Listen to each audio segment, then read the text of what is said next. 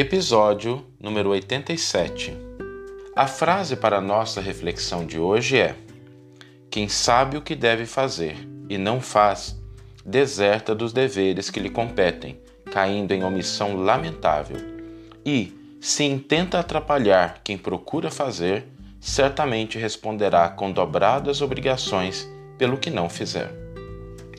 Essa frase é interessante porque ela nos remete a uma reflexão mais profunda sobre o que nós podemos fazer, o que está no nosso círculo de ação, o que representa as nossas possibilidades de intervenção. Em qualquer lugar que nós estejamos, nós temos algo que a gente pode fazer, algo que representa uma possibilidade de contribuição, de transformação, de melhoria. Ninguém está isento disso a gente às vezes não tem consciência do quanto nós podemos contribuir positivamente para uma determinada situação, para uma superação de, um, de uma dificuldade, de um desafio. Ninguém está completamente isento de ter alguma forma de contribuição. E quando a gente tem consciência disso, essa possibilidade de contribuição se torna um dever, porque a partir do momento que a gente sabe que pode fazer, nós temos sim a responsabilidade de fazer aquilo que a gente entende. Que seja a gente postar alguma coisa positiva, que seja a gente ajudar uma pessoa que está em dificuldade, que seja a gente ensinar algo, tudo isso corresponde a um conjunto de obrigações quando a gente tem a consciência de que pode realizar aquilo. Eu me lembro que ontem nós estávamos aqui e a gente viu uma atitude muito interessante, uma atitude muito curiosa de uma pessoa e que nos sensibilizou muito. É, não sei se as pessoas têm assim esses grupos de WhatsApp de condomínio, de prédio. Isso às vezes dá muita confusão, porque as pessoas são diferentes, elas têm perspectivas diferentes. Então é algo assim que nem sempre a gente vê com bons olhos, porque realmente ali é um, um, um celeiro às vezes de conflito, alguns desnecessários. Mas uma pessoa que fazia parte do grupo de condomínio aqui, ela foi lá no grupo, pegou o nome de todo mundo, telefone de todo mundo ali e fora do grupo mandou uma mensagem para todas as pessoas do condomínio dizendo o seguinte: Olha, se você estiver precisando de alguma coisa, se eu puder ser útil em alguma coisa, não hesite em me contactar, não. Eu estou à sua disposição aqui, eu posso te ajudar com aquilo que eu puder fazer e que talvez você precisar, às vezes levar alguma coisa em algum lugar. Ou seja, ela se prontificou a estar à disposição das pessoas nesse momento, utilizando um recurso que nem sempre a gente pensaria que poderia ser útil. Aí nós temos um exemplo muito positivo de alguém que buscou, com aquilo que possui, fazer algo de útil.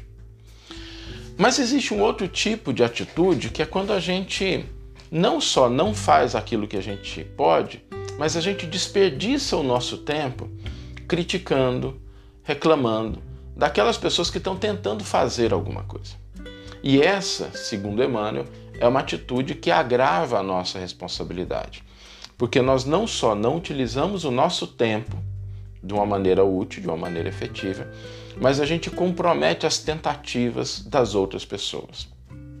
E aqui ficam esses dois alertas para que a gente tenha consciência de qual é o nosso círculo de ação, aonde a gente pode interferir e a gente buscar agir dentro do nosso círculo de ação.